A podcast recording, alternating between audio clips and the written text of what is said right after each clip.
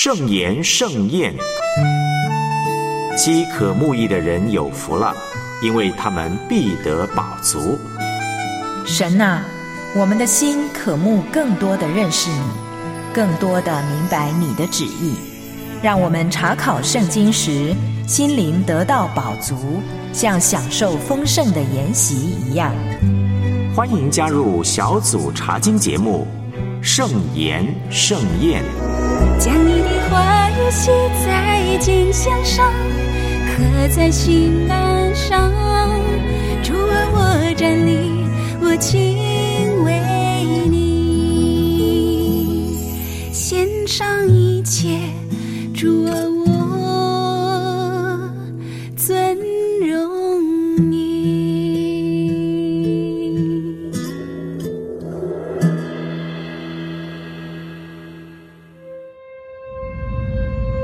撒母耳，撒母耳，耶和华，请说，仆人静听。神在寻找承接复兴的器皿，神要兴起重要的领袖，神要拯救走在黑暗中的子民，听命胜于献祭，全然委身，甘心为神摆上。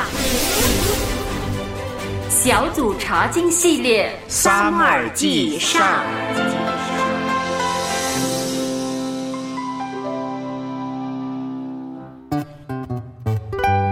小组查经节目《盛言盛宴》，谢谢你今天的收听。我们已经来到《萨母耳记上》的第三十九讲，今天会跟你看的经文是二十九章一节到三十章的六节。先来介绍一下我们自己吧，我是苏小燕。我是丁宁，还有电话里头的恩慈，恩慈，丁宁好，还有收听节目的听众朋友，你们好。好了，我先来重温一下上文的内容吧。二十八章，我们谈到非利士人攻打以色列，然后大卫得到亚吉的信任，成为亚吉的护卫长。那实际上呢，他真的是骑虎难下啊，所以呢，他给出模棱两可的回答。而十八章的焦点呢，从大卫转到扫罗。当扫罗陷入困境的时候，他得不到神的启示，竟然违背律法，吩咐仆人去找一个交鬼的妇人，干嘛呢？因为他要询问 summer，，询问一个已经死去的人，很明显就是在消费神，利用 summer 达到目的。神为什么会允许这种超自然的方式呢？我们上回也讨论了，这是给扫罗十分严厉的责备，也是给他最后的一个审判，让他认清一个事实：因为是你先离弃神，因为是你多次违背神，所以怎样呢？有一个结局，他和他的儿子将会死在战场上面。今天我们查考的是二十九章到三十章，但是我想请丁宁先帮我们读一下二十八章十九节的经文，看一下到底这场跟非利士人的战役最终是什么结局呢？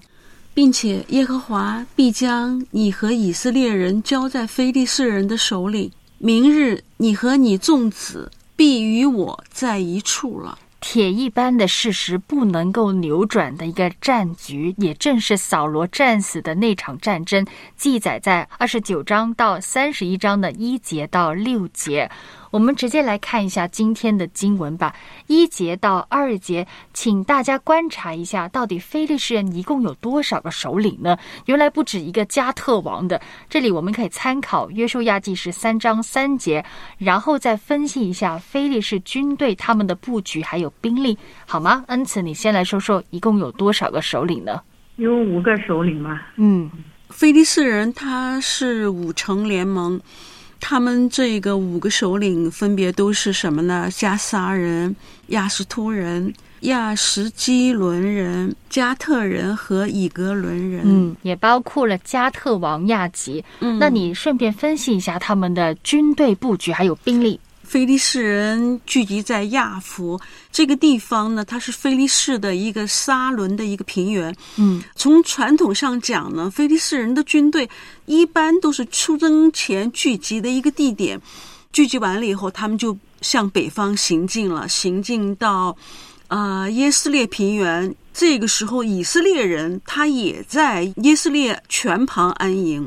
其实，呃，以色列人当时是在耶斯列平原的南侧。嗯这个时候，菲利士人呢，他进发到了耶斯列的北侧。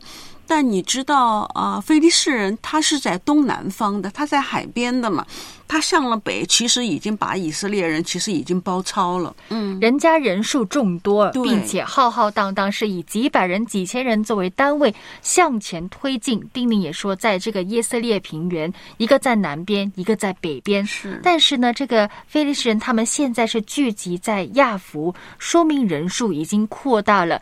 为了要与更多后援部队集合在一起，他们就在这个地方点阅军队，准备出战。那说明这个兵力势力是相当的强劲的。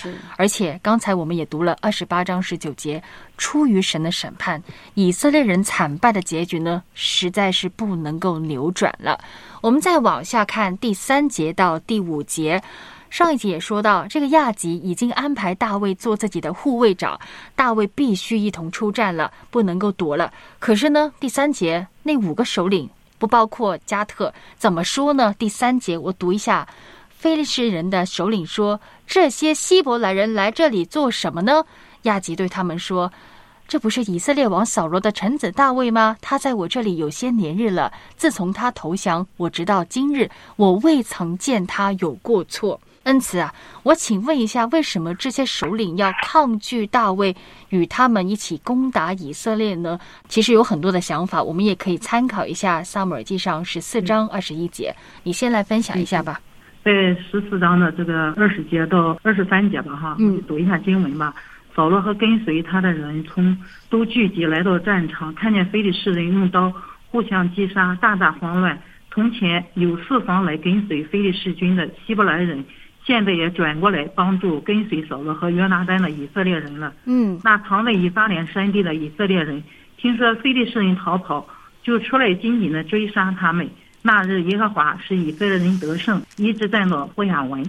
这个是其中一个原因，因为曾经有菲利有加入菲利士军队的希伯来人倒戈加入扫罗的军队，他们变节了，所以这些首领们真的不想历史重演，对大卫这个身份呢非常的排斥抗拒。你想想看，其实一直以来大卫是跟加特王来对话来往的，他没有机会跟其他的首领来往沟通，所以他们非常怀疑大卫你的忠信度。你是个以色列人，你怎么会倒过来去帮助我们非利士人呢？他们是一致反对的。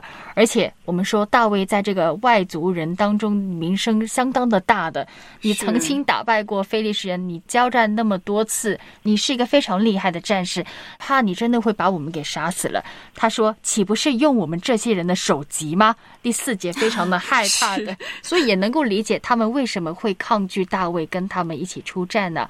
好了，那么他们反对，结果这个亚吉他怎样呢？亚吉当然也尝试替大卫讲好话。哎呀，自从他投降，我直到今天我都没见过他犯过错。可是那些首领就是不买账，甚至向亚吉发怒，要求大卫你滚回去吧，你回到你的喜格拉去吧。亚吉也只能够失望而回，转告大卫。我们来读一下第六节到第七节好吗？亚吉叫大卫来，对他说：“我指着永生的耶和华起誓，你是正直人，你随我在军中出入，我看你甚好。自从你投奔我到如今，我未曾见你有什么过失，只是众首领不喜悦你。”记不记得我们上一集说亚吉他的道德观念跟我们显然不同的，显然不同的。他觉得你是正直人，你是良善，因为你跟我一起去打仗，你杀掉那个犹大南地的人，所以你就是正直。我看你甚好。这番话呢，似乎有点惬意的，不太对不起你，因为你不能够跟我去出征了。那结果大卫听到以后，他怎么说呢？他的回应你怎么去解读呢？丁宁，真的是一个很聪明的人，大卫也很会演戏哈。他装着哎呀，非常的生气。他说呀，大卫对亚吉说：“我做了什么呢？自从仆人到你面前，直到今日，你查出我有什么过错吗？使我不去攻击主我王的敌人呢？他就觉得自己非常委屈啊。嗯，他做出一副什么呢？哎呀，我这么忠心，我都不被信任，就意味着他用一种非常强烈的抗辩的意味啊、来说，这对我来说是一个羞辱啊！你嗯哦、是吧？我对你这么忠心。你居然这样不信任我，对他非常觉得自己很伤心啊。其实你知道吗？他心里高兴坏了。高兴的不得了。对呀、因为化解了这个尴尬的场面是的是的为了求存，不可否认，大卫在菲利士居住的这段日子，他变得相当的狡猾。是他必须要耍一些小聪明，很会包装自己的话，而且他这番话呢是一语相关的。他说：“我主啊，我的王。”是，请问一下，到底这个主我王指的是谁呢？可以指的是扫罗，指的是亚吉，又或者是耶和华。结果成功的蒙骗了亚吉，是是他也觉得你真的好委屈哦。把亚吉骗得一愣一愣的。对，真的多次的欺骗这个亚吉。我们要来想想这四个首领吧，不算这个加特王，加上这个扫罗，为什么会这样子的呢？你会不会觉得他好惨的，跑到哪里都被人质疑的，跑到哪里都被人排斥的？恩慈，你怎么看呢？我觉得呢，哈，就是无论他走到哪里，他都是一个非常有能力的人，因为他的能力超过很多人的。在国内的时候遭到了扫罗的嫉妒，然后扫罗就开始追杀他，哈，要杀死他，然后他就逃到这个菲利士地逃亡，他开始过这个逃亡的生活。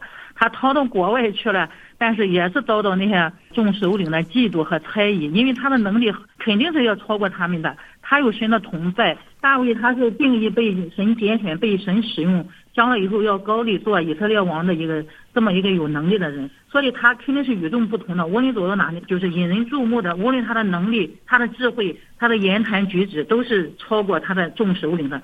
呃，非利士的也没有一个能够比得上那个大卫的。嗯，大卫被扫罗这样猜忌，被扫罗这样排挤啊，他会觉得很伤心。但是他在非利士人当中，他被他们这样排挤，我觉得他一点都不难过的，因为。根本我们就不是一样的人，对不对？同一伙的人对呀、我们是敌人。你排挤我，就说明就是我是对的，因为我们本来就是敌人嘛。你猜忌我就是正常的，你要是不猜忌我，那说明我还真是有点问题。那是吧我我相信我们身边应该没有敌对的非利士人吧？如果我们真的像大卫那样，在你的职场、在你的教会里头、在你的家庭里头，你受到别人的猜忌甚至质疑，你会怎么面对呢？我会觉得不开心的这个时候，因为我们都是一家人嘛，对，是不应该这样猜忌的。一家人应该是相互信任的。但是在敌人的阵营里面，那就无所谓，那这是一件很高兴的事情，说明我跟你不是一样的人。嗯，那恩慈呢？如果是你，你面对别人的猜忌，你会怎样想呢？家人在一起的时候呢，哈，就是尽量的，就是把我的道呃表明在我的生活的里面哈，能够让他们看见，消除他们的这个猜疑啊，让他们认可我这个信仰。我信的是一位独一的真神，是一位圣洁的神，是一位有能力的神。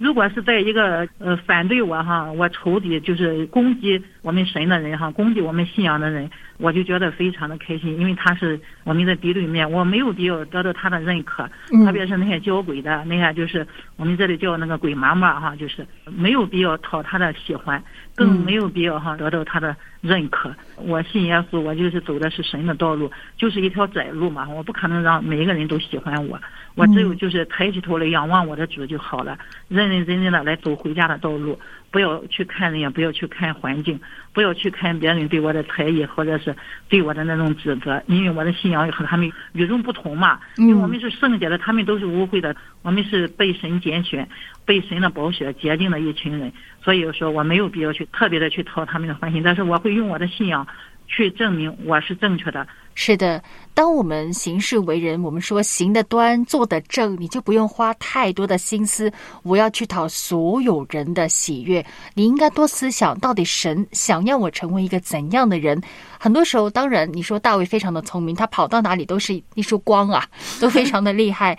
你的优点或者别人的优点，未必成为别人的威胁的。反过来想想，能不能够互取互补呢？互相从个人的身上去学习呢？大卫受到扫罗的排斥质疑呢？你想想，他是没有对抗扫罗的，嗯，他反而是申辩，表明坚定的立场。就像刚才恩慈说的，如果是我们的家人，有的时候呢很难去说服他们，你只能够用你的生命来做见证。我信了主之后，我的生命有什么改变？诗人大卫提到了他自己在母腹之中已经受到神的保护了，他的生命的诞生本身就是神奇妙的作为。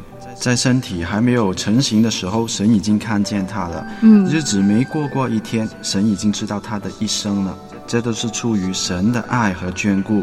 大卫说：“这是我心生知道的，忍不住要向神发出感恩。”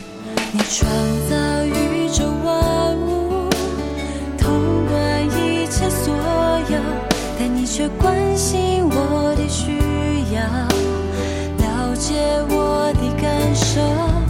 记得曾经唱过一首诗歌啊，诗歌里面说：“你创造宇宙万物，统管一切所有，但你却关心我的需要，了解我的感受。”那首歌叫做《你的爱》，可能是一些生活的经验吧，我就被这几句诗歌深深的打动。从那时候开始，真正的感受到，神就是那位不离不弃的神，神就是会主动去关心人的神。你的爱如此深切，我知我无以报答，但愿倒空我的生命，学习你谦卑的样式，背起我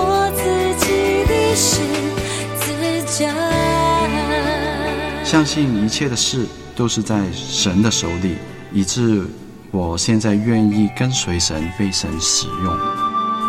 你现在收听的是良友电台的节目圣言盛宴。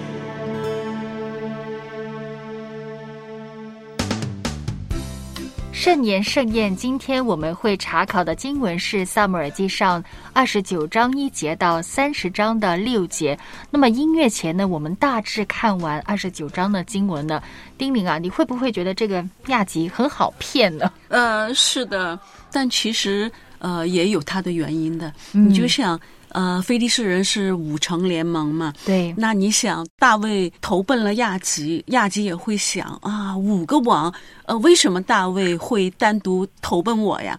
说明大卫很看得起我呀。嗯大卫这么厉害的有眼光一个人，有眼光，对不对？说明我是最好的。我要是不好，大卫一定不投奔我，那就投奔其他四个王了嘛，对不对？对所以他很开心的。嗯当然，这个时候他就要护着大卫的嘛，大卫是我的人啊，是的，是的，就让这个亚吉活在自己的幻想里头吧。对对对 他就是觉得大卫，你永远做我的仆人呐、你效忠于我，你在这个以色列的境地呢是永无翻身的机会了。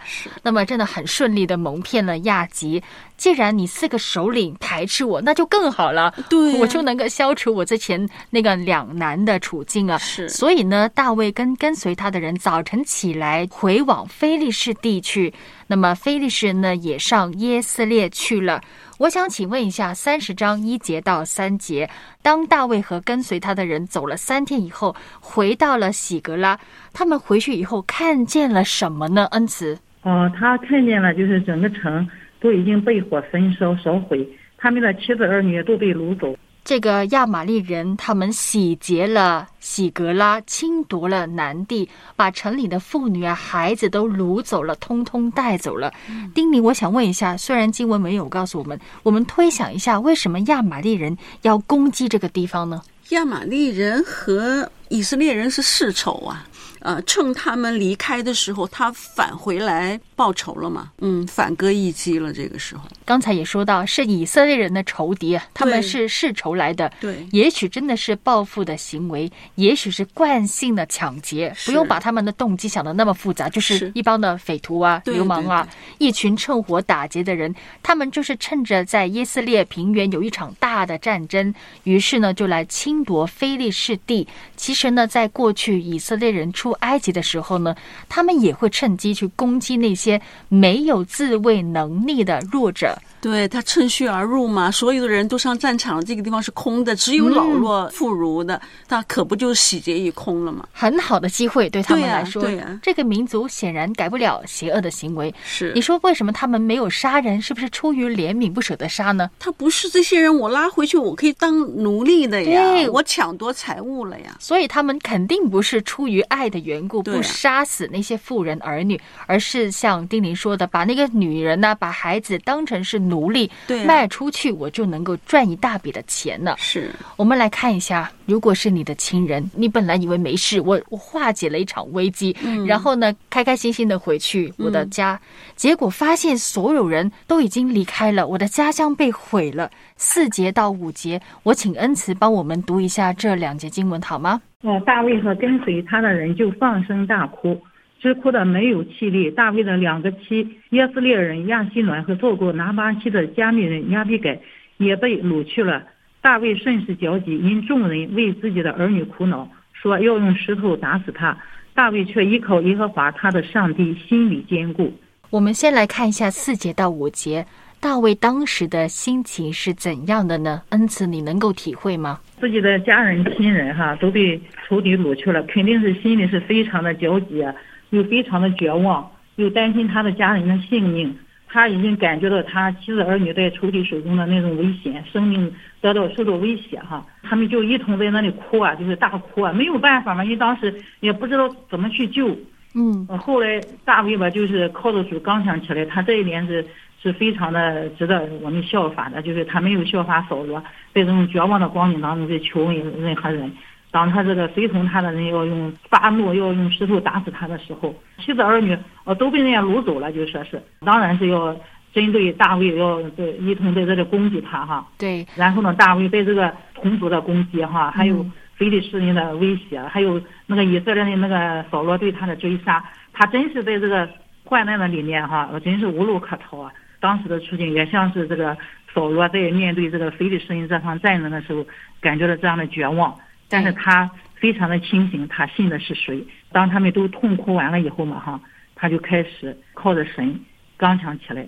真的是伤心欲绝，没有办法用词语去形容他当时的心情啊，嗯各种负面的情绪。他说哭的没有力气，嗯也不知道家人的生死，十分的担心，也许心中也会内疚的，也会自责，是不是我疏忽了家人的安全？我不应该独自离开这个喜格拉，心里头很内疚，我没有做好领袖的工作，没有保护好我自己的家人，也没有保护好部下的家人，非常的无助，很无力的。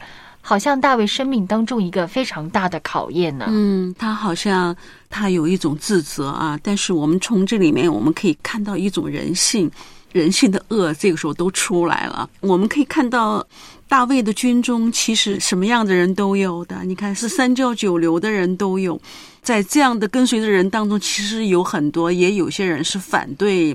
他政策的人，这些人呢，人都是这样，在好的时候，你觉得什么都是好，一旦出了问题，都是把责任推到这个领导人身上去的嘛。你看他们的理由，就是他们肯定在怪罪大卫啊，你为什么没有预先预料到这样的危险呢？你为什么没有安排好城里的这些呃妇孺老弱呢？对吧？这就是你领导的能力的问题嘛，对吧？啊，你像其实这个事情其实不是第一次了。其实摩西当初带领百姓在旷野的时候，不是没水喝吗？百姓一样，同样也是要用石头要打死他。你就可以看到，这就是人的一个罪。到这个时候，他不会体谅别人，他会把所有的责任都推给他们的头的，真的是挺委屈的。嗯，就是人性的真面目啊。是第六节说到，他们自己也非常的苦恼，是因为被掳去的孩子、家人都是他们的亲人，非常的苦恼。这个时候已经失去理智了。嗯，对。被负面的情感冲昏头脑，像你说的，已经失去的理智呢。所以我们必须要找一个责怪的对象啊。对呀、对那、个这个人是谁呢？就是大卫啊。对呀、他肯定有一个杀气的对象嘛，没错啊所以就把脏水全泼到大卫的身上。对，谢谢你刚才重提了，我也想到当年在旷野经常被埋怨的是谁呢？摩西啊摩，西还有他的哥哥亚伦呐、对我们总是把所有的责任呢都怪罪于领袖带领我们的那个人呢。但是在这个困境当中，到底有没有一个人首先想到的是我们要寻找神的帮助呢，而不是找一个责备的一个对象？是刚才恩慈也谈到过，在这么多人当中，唯有一个人就是大卫。他在这个困境当中，他首先想到的是：我要寻求耶和华，我要依靠耶和华，我的上帝，让他的心里得到坚固。我们也可以对比一下，扫罗也是经常遇到惧怕的时候。嗯，当他惧怕的时候，他做了什么？假装好像是所谓的求问耶和华，然后就去找交鬼的妇人。我们尝试对比一下，这给你带来什么样的启发呢？恩慈，你先来说说。嗯，带来的启发就是呢，哈，当我们嗯面临这样的困境的时候呢，哈，不去效法扫罗，而是效法大卫，艰辛的依靠耶和华我们的神。最困难的时候呢，哈，也是最考验我们信仰的时候，嗯也是建立我们个人信仰的最好的时机。就是说，危机嘛，就是容易变成转机。神在我们的生命当中，他会带领我们走出每一个困境。所以，当我们的信仰遇到这样的环境的时候，我们不要惧怕任何的环境，也不要惧怕人，因为我们相信我们的神，他会掌管我们，他会负我们完全的责任。只要我们呃抬起头来仰望他，不要呃低下头去看这些事情乱七八糟的事情，这个不能解决我们的问题，而是仰望神，坚定不移的仰望。只有我们仰望神的时候，我们的信心才能够被坚固，才能够被建立，才能够依靠神，靠着神的大能大力来面对我们的困难的时候，有更好的解决的办法。危机就是一个转机，一个机会，让我们回转，让我们看到神的大能大爱。从二十九章到三十章一到六节，我们都看到神在保护大卫。当他处在两难之中，神出手了，让这个四个首领阻止他出战。然后呢，即便到了他的家乡，看到所有人都不见了，不是死掉啊，嗯所有人都不见了。其实我们也能够看得到神在背后保护他。为什么允许祸患临到我们每个人的身上呢？一定会有神的美意的。节目结束之前呢，想跟你分享一节经文，也是来自大卫的手的，也是来自他的诗篇，诗篇三十七篇六节：当将你的事交托耶和华，并且依靠他，他就必成全。每个人都会有软弱，每个人都会陷入低谷的时候，那谁能激励你呢？各位主内家人，谁会不撇弃你呢？唯有爱我们的耶和华。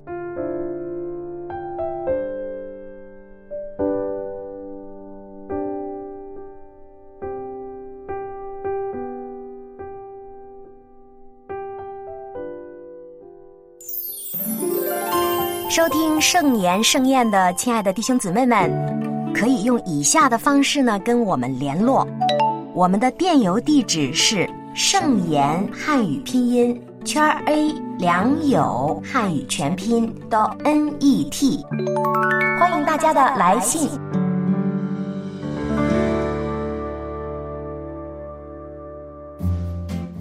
么，谢谢你今天收听节目。我们下一集呢会继续看三十章七节往后的经文。